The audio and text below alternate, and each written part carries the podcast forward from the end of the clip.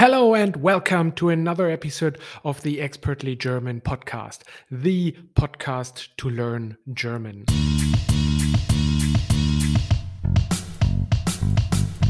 Hallo und herzlich willkommen zu einer neuen Episode des Expertly German Podcast, dem Podcast zum Deutschlernen. Well, guys, if I sound a little bit different today, that's because I'm in a basically almost empty house, a big empty house. I'm helping someone to renovate their house.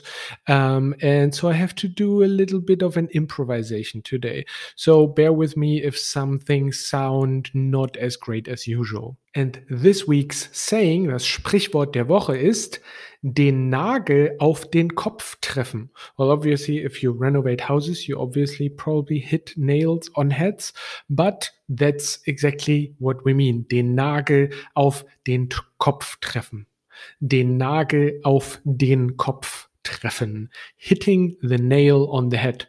So, so basically meaning going exactly straight to the point. Den Nagel auf den Kopf treffen. Der Nagel, the nail, der Kopf, the head. Cool. Okay, so in today's lesson, we first have a little learning session. So, not so much an exercise session, but a learning session about the cases. I don't want to go into like too much detail, but I want to kind of give you a reminder session about uh, where to use which cases. And then we do the news topics in German. I am saying the news in German and then I'm translating them into English. All right, buckle up, guys. Are you ready? Here are the German cases. When do we use the nominative case? The nominative case is used when we have the subject of the sentence. The subject of the sentence is always in a sentence. It's the person, animal, or thing that is doing the action. Again, we use the nominative case for the subject. And the subject is the person, animal, or thing that is doing the action. For example, if I say, ich sitze im Zimmer, I'm sitting in the room, then is I, ich, that's the subject. So that's when we use the nominative case. We also use the nominative after the verbs sein, which is to be, and werden, which is to become. So we use the nominative case for the subject after the verbs sein and werden. Cool. So here's an example sentence. Der Mann ist ein Lehrer.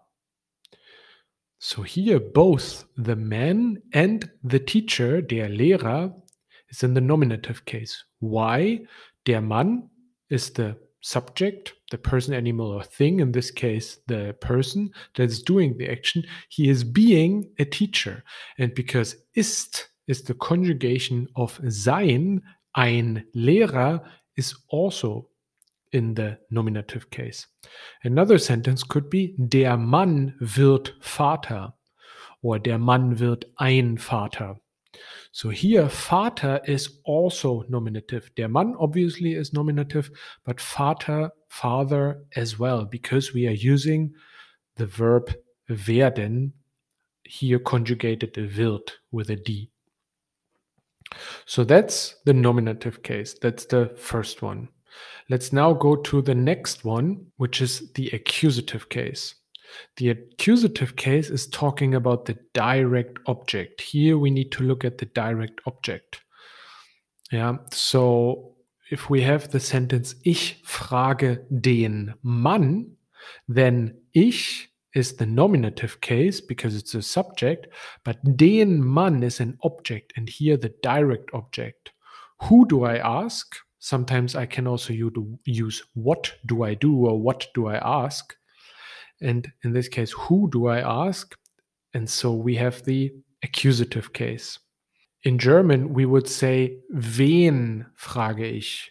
We use the question word wen. However, for non native speakers, that doesn't make that much sense or that it's not that helpful. Another, uh, another example would be, ich kaufe der Frau eine Blume. And so here, der Frau is not the accusative case. Eine Blume is the accusative case. Why? Because I'm literally buying the flower. So I'm going into the shop and I'm buying the flower. What am I buying? The flower. And for whom is something being done? For the woman. And then that's the indirect object. And we will look into that in a moment. So important is the direct object, the accusative case. Ich kaufe der Frau eine Blume. Eine Blume is the accusative here. We also use the accusative case after certain prepositions. I like to remember FOC do. It's not an official term or anything like that. It's just something that I made up. It stands for F O G D U. So für, ohne, gegen, durch, um. Those are prepositions. And after those prepositions, we always use the accusative case. So you can think about a sentence on your own, um, but let me think about something. Um, ich spiele ohne den Ball. I'm playing without the ball. Ich spiele ohne einen or den Ball. And so because we have ohne, after ohne, I use the accusative case. So prepositions kind of override other rules. They are kind of like um, little, you know, uh, they come in and they change the whole thing. Okay, so then we have two way prepositions, but I keep those out for today. Let's go now to the dative case. The dative case is about the indirect object. What does that mean? Going back to the sentence, ich kaufe der Frau eine Blume.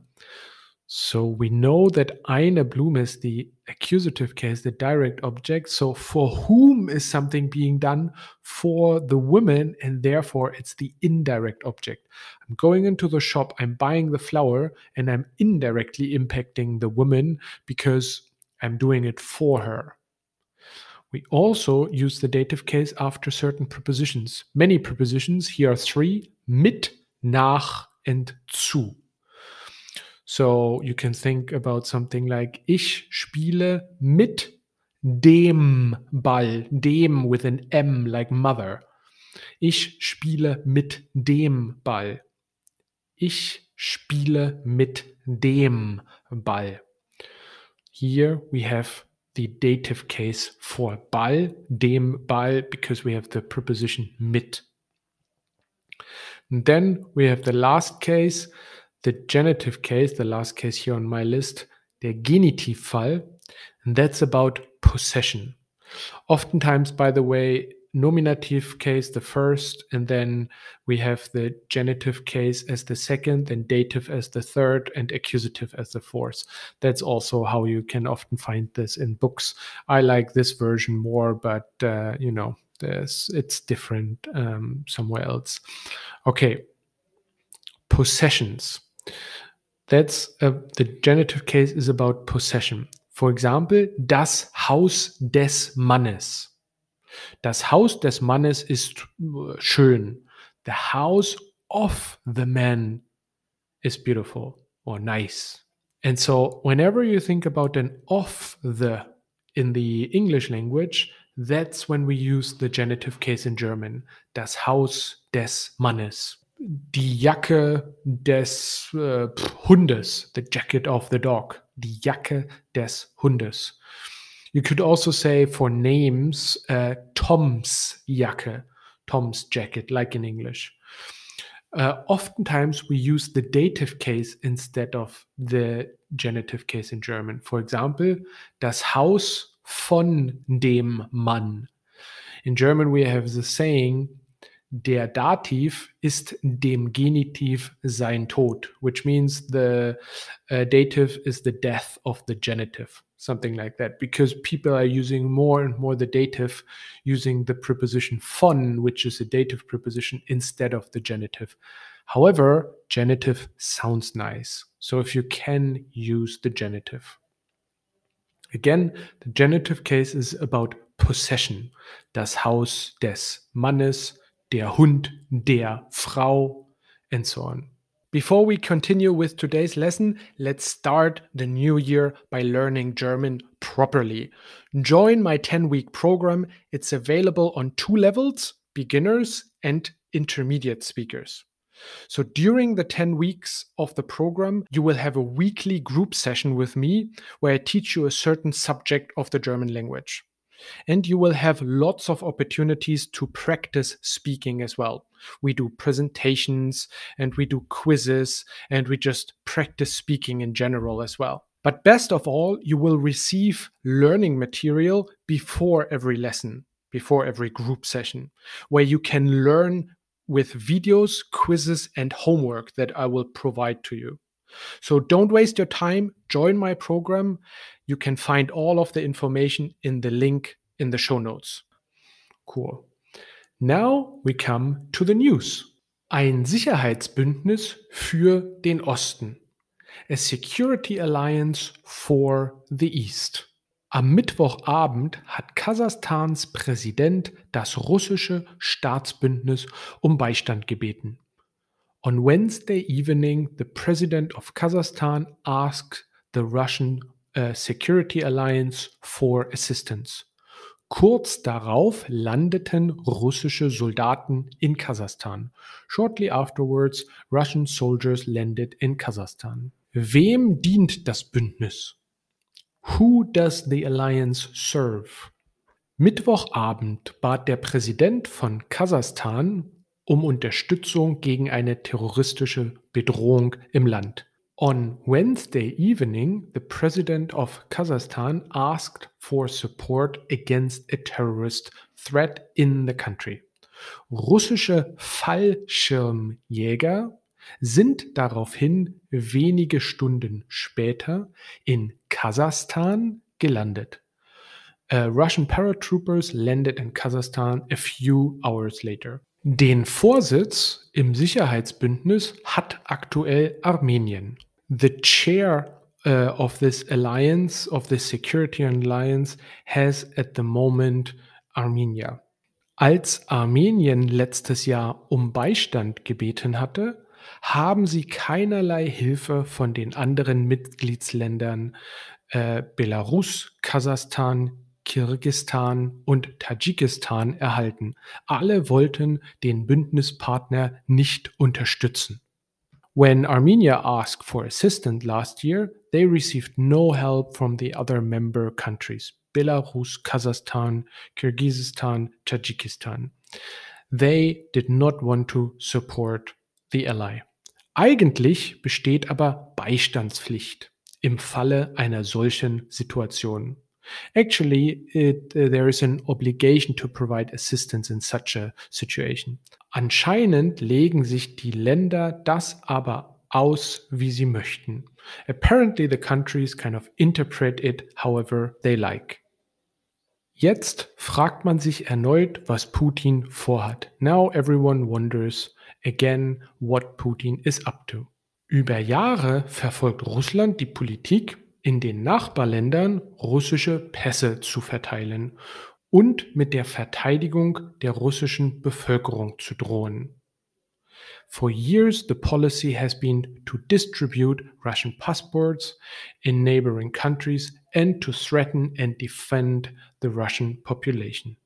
Nun wird sich in Kasachstan zeigen, wozu dies alles dienen soll. Now it becomes clear in Kazakhstan what all this is supposed to be used for. Okay, guys, so I could talk a lot more about the German news. Uh, I think I cut it here. Uh, the main goal here is for you to learn German. So, really try to listen to the German sentences that I'm saying and then try to get a feeling for that. Um, and if you don't know what it means, that's why I'm doing the English translation as well. I have those transcript uh, as well available. Just click on one of the show notes uh, below, one of the links in the show notes below, and then you can download it for one euro, or you can sign up for five uh, euro membership, which would help me a lot. Thank you very much for listening and learning with my podcast. Please share it wherever you can with your friends, with Facebook groups, or on Instagram. Uh, that helps to grow the podcast so that more people can learn German. I am offering again the 10 week program um, where you can learn together with others German in a structured but also in a very fun way. So I wish you all a great start into the new year. Cheers, guys, and bis bald.